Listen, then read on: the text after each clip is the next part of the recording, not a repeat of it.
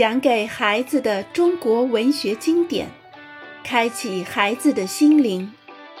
小伙伴们坐过来啦，一起来听中国文学故事啦！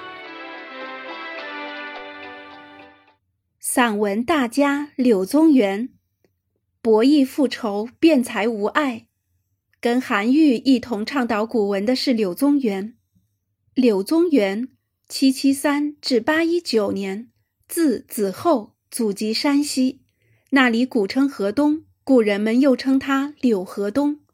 他自幼聪明过人，四岁时就能熟记十几篇古人词赋，这都是他母亲教导督促的结果。到了十三岁，他的文章已经小有名气了。柳宗元二十一岁考中进士，二十六岁时又考取博学宏词科。此后五六年里，他大都在朝廷做官。这位年轻人知识渊博，才华横溢，喜欢跟人辩论，常常把对方说得心服口服，大家钦佩他，连老资格的官僚们也争着结交这个前途无量的年轻同僚。那时，韩愈正在积极倡导古文，他把柳宗元引为知己。柳宗元的古文写得很漂亮。这一时期的名篇有《伯父仇义》《种树郭橐驼传》和《子人传》等。《伯父仇义》讨论的是一件历史陈案：武则天当政时，平民徐元庆的爹爹被姓赵的县尉杀死，徐元庆替父报仇，又杀了赵县尉，然后投案自首。当时的谏官陈子昂建议杀掉徐元庆，再表彰他能尽孝道。柳宗元对这个历史案件的处理提出了不同的看法。他在文章中说：“如果徐元庆的爹爹没罪，赵县尉杀他只是为了泄私愤，而上级官吏又官官相护，不能替徐家伸冤，那么徐元庆杀死赵县尉本是合乎礼法的行为。”表彰他还来不及呢，干嘛还要杀他？反过来，如果徐元庆的爹爹有罪，赵县尉杀他是依法办事，那么徐父是死于法律，法律是可以仇视的吗？仇视天子的法律又杀害执法的官吏，这是犯上作乱啊！理当依法处斩，干嘛还要表彰他呢？柳宗元说的一点不错。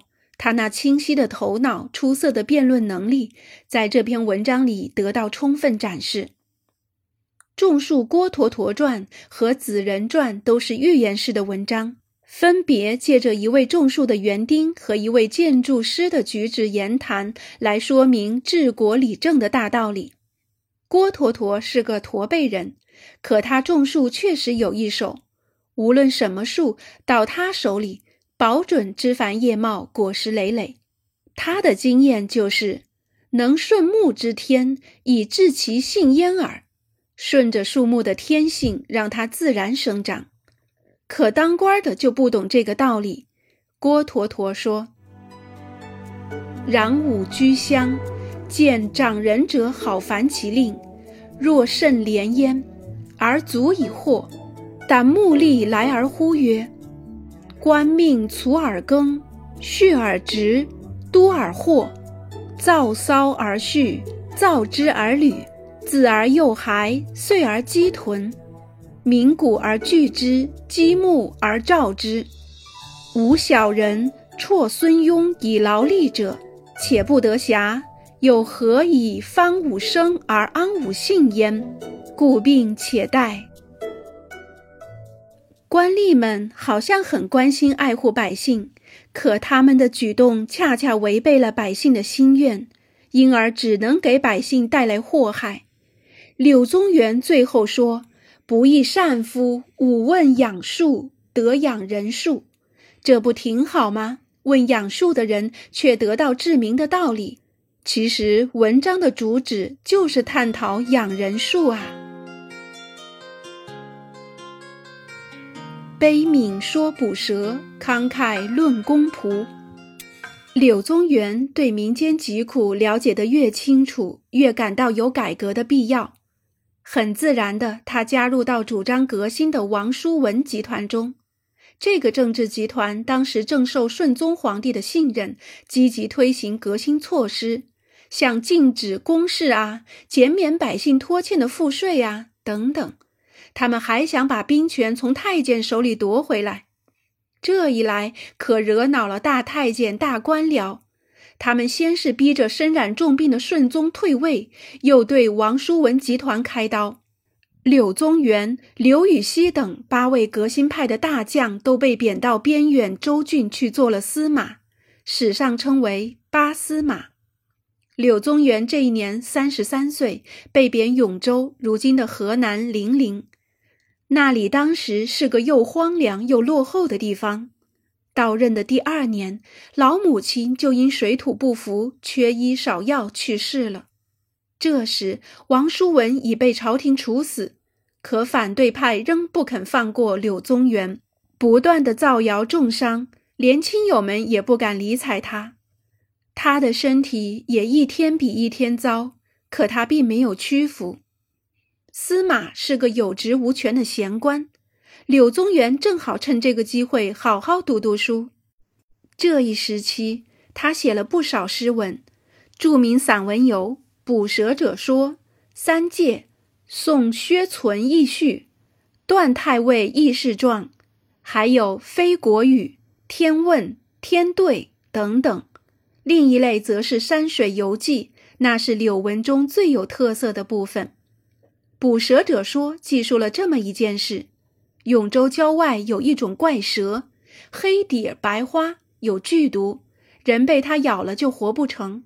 可是把它捉来晒成干，又是一味良药。朝廷因此要永州每年进贡两条。于是州里规定，谁能捕来蛇，便可以免交赋税。有个姓蒋的，一家三代靠捕蛇为生。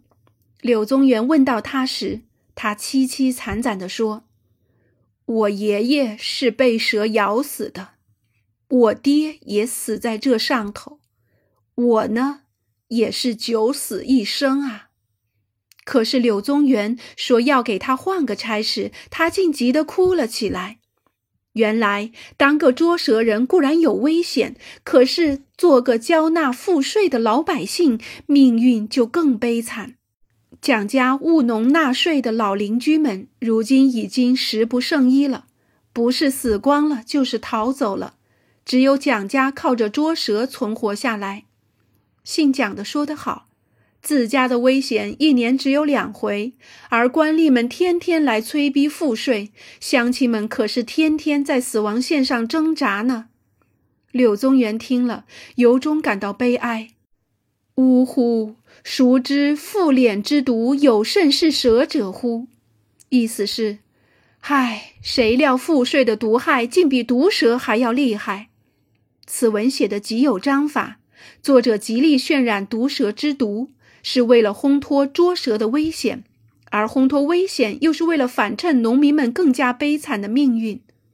身在逆境的柳宗元一天都没忘记百姓。看得出来，他是封建官吏中开明而有良心的那一类。人们今天称官员为公仆，这个概念柳宗元早就提出过。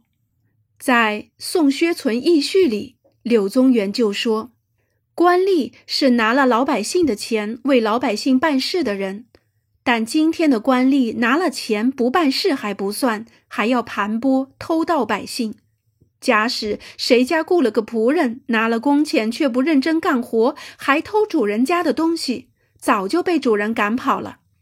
可惜如今遍天下的官吏都是这么一类，老百姓却敢怒而不敢言，这太悲哀了。当官的不应该是高高在上的老爷，而应当像仆人服务主人一样对待老百姓。柳宗元的观念真的十分超前。寓言刺丑类，十笔赞贤能。三戒是一组短篇寓言故事，共三篇：临江之谜、钱之驴、勇某氏之鼠。三篇中的主角都是动物，它们有着共同的特点：没有真本事，没有自知之明，只凭外貌或借助外力得逞于一时，最终都没有好下场。向前之驴吧，说的是贵州没有驴子，有位好事者运去一头，放牧在山下。老虎头一回见到这么个大家伙，很害怕，不敢靠近。一次，驴子大叫一声，老虎吓得望风而逃。可是，一来二去的，老虎发觉这个庞然大物也没啥了不起，至多只是叫两声，踢踢腿而已。老虎一旦认清驴子的真面目，便不客气地扑上去，把它吃掉了。有人说，柳宗元这是借题发挥，讽刺朝中那些貌似强大、猖狂一时的保守派官僚呢。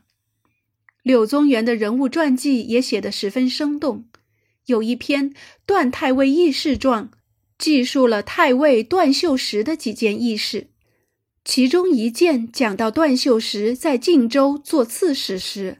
曾果断地杀掉了十几个祸害百姓的兵痞，结果当地驻军骚动起来，军事长官也束手无策。关键时刻，段秀实解下佩刀，只带着一个牵马老兵来到兵营，面对全副武装的激愤士兵，从容地说：“杀一老卒何甲也？五代五头来矣。”意思是杀我这样一个老卒，何必披盔戴甲？我带着脑袋自己送上门来了，士兵们一下子被他震慑住了。段秀实趁机做了长篇演讲，小以厉害，说的将士连连点头。当夜，段秀实就睡在兵营里。就这样，一次迫在眉睫的兵变被化解了，地方治安也得到了整治。文章不但生动刻画了这位可敬人物。还从侧面反映了军阀豪族的蛮横骄纵，揭示了藩镇割据带来的祸患。柳宗元写这些是为了给史官做参考，好让忠臣贤士们能名垂青史。另有一篇《童欧记传》，同样是传记文学的名篇，文中记述一名十一岁的小英雄欧记连杀两名豪贼。终于逃脱虎口的故事，文章写得生动曲折，活像一篇精彩小说。好了，小伙伴们，关于散文大家柳宗元，今天就讲到这儿。下一章我们还会继续来听他的故事。